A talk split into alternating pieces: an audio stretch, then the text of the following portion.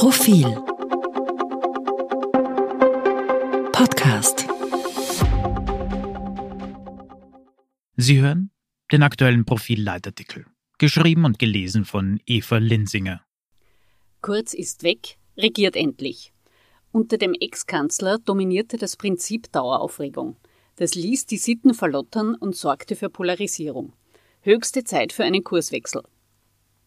Gellende Pfiffe, laute Lügnerschreie, markige Berufe, mehrere Wutdemonstrationen gegen Lockdown, gegen Impfpflicht, gegen Korruption zogen durch das Regierungsviertel. Die Polizei musste dem frisch angelobten Kanzler Karl Nehammer und seinen Ministern einen Weg bahnen, sonst wären sie gar nicht an ihre neuen Arbeitsplätze gekommen.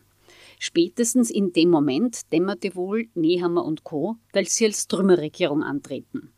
Das Vertrauen der Bevölkerung ist erschüttert, die Zustimmung im Keller, Corona-Chaos, aufgeheizte Stimmung, Polarisierung, ständige Großdemonstrationen, aggressive Töne. Willkommen in der hysterisch schrillen Politrealität Ende 2021. Diese instabilen, fast gefährlich rutschenden Verhältnisse gehören zum Erbe von Sebastian Kurz, zum Scherbenhaufen, den er hinterlassen hat. Mit Kurz regierte das Prinzip Daueraufregung. Üble Attacken auf die Justiz, gehässige Untergriffe gegen Kontrahenten, unverhohlene Verachtung für Opposition und Parlament, kaltschnäuzige Buhbrüche, harte Sprüche, böse Intrigen und bedingungslose Verehrung, die er einforderte. Versöhnliche Worte oder verbindende Gesten waren nie kurz Kernkompetenz. Im Gegenteil. Er teilte die Welt in simple Schwarz-Weiß-Muster ein, in ausgeprägte Freund-Feind-Schemen. Für andere Sichtweisen, seien sie noch so fundiert argumentiert, blieb kein Platz, für Kritik schon gar nicht. Das verengt den Horizont und führt zur Polarisierung. Wer so auftritt, vermag Fans zu elektrisieren, aber nicht für Verlässlichkeit und geordnetes Regieren zu sorgen. Seit 2015, seit der kometenhafte Aufstieg von Kurz begann, hechelte Polit-Österreich im atemlosen Dauerkrisenmodus und kam aus dem Wunder nicht heraus, was alles möglich ist. 2015 Flüchtlingswelle, 2016 einjähriger zäher Versuch, einen Bundespräsidenten zu küren. 2017 Projekt Ballhausplatz Silberstein Neuwahl. 2018 Türkisblau Rattengedichte Liederbuch Affären. 2019 Ibiza Notregierung. 2020 Corona Ausnahmezustand. 2021 Chats Hausdurchsuchungen Rücktritte.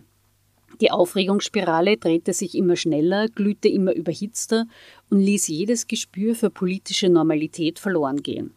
Für taktische Winkelzüge, schale Propagandaschmähs, schamlosen Postenschacher und schwere Fouls fand sich im System kurz stets Energie und Zeit. Für solides Regieren selten. Wie dramatisch die Poliziten unter Kurz verlotterten, das zeigten in den Donnertagen um seinen Abgang die eindringlichen Worte von Bundespräsident Alexander van der Bellen. Der Staatsoberhaupt blieb lässig heiter wie immer, hielt es aber für notwendig, der ÖVP die Leviten zu lesen und sie eindringlich daran zu erinnern, was Regieren bedeutet. Harte Arbeit, sich an Fakten halten, nur versprechen, was man einlösen kann. Partei und Republik nicht verwechseln.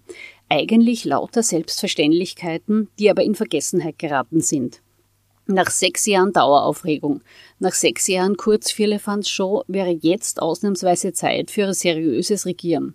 Ohne Populismus, dafür mit der Courage, dem BT-Wahlvolk unangenehme Wahrheiten zuzumuten. Nicht ohne Grund stehen plötzlich staubtrockene, aber staatsmännische Politiker wie Wiens Bürgermeister Michael Ludwig hoch im Kurs. Er schillert nicht, er elektrisiert nicht, aber er arbeitet konsequent und verlässlich am Corona-Krisenmanagement. Höchste Zeit, dass die ÖVP Lehren aus dem Kurzdesaster zieht. Es war kein Ein-Mann-Versagen. Allzu willig und eilfertig hat der Rest der Partei weggeschaut, populistische Mätzchen toleriert und scheinbare Erfolgsmuster übernommen. Siehe die mauen Virologenwitze von Salzburgs Landeshauptmann Wilfried Haslauer, siehe die arrogante Häme von Ministerin Elisabeth Köstiger für den Gesundheitsminister, der strengere Corona-Regeln forderte. Wegen dieser Verhaltensmuster ist Österreich in den vierten Lockdown geschlittert. Höchste Zeit, das geballte Intrigieren sein zu lassen. Kurz ist weg. Regiert endlich. Die ersten Signale des neuen Kanzlers Karl Nehammer lassen Hoffnung auf einen Kurswechsel aufkommen. Nehammer nimmt rar gewordene Wörter in den Mund.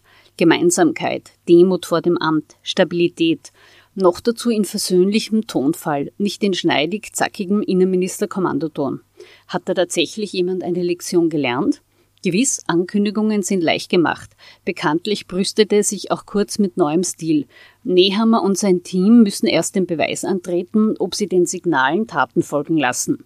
Ob sie Vertrauen in die Politik wiedergewinnen können. Durch umsichtiges Regieren, versöhnliche Töne und konsequentes Pandemiemanagement. Es wäre höchste Zeit. Sonst wiederholt Österreich ewig dieselben Fehler und schlittert planlos in die fünfte Welle und den fünften Lockdown.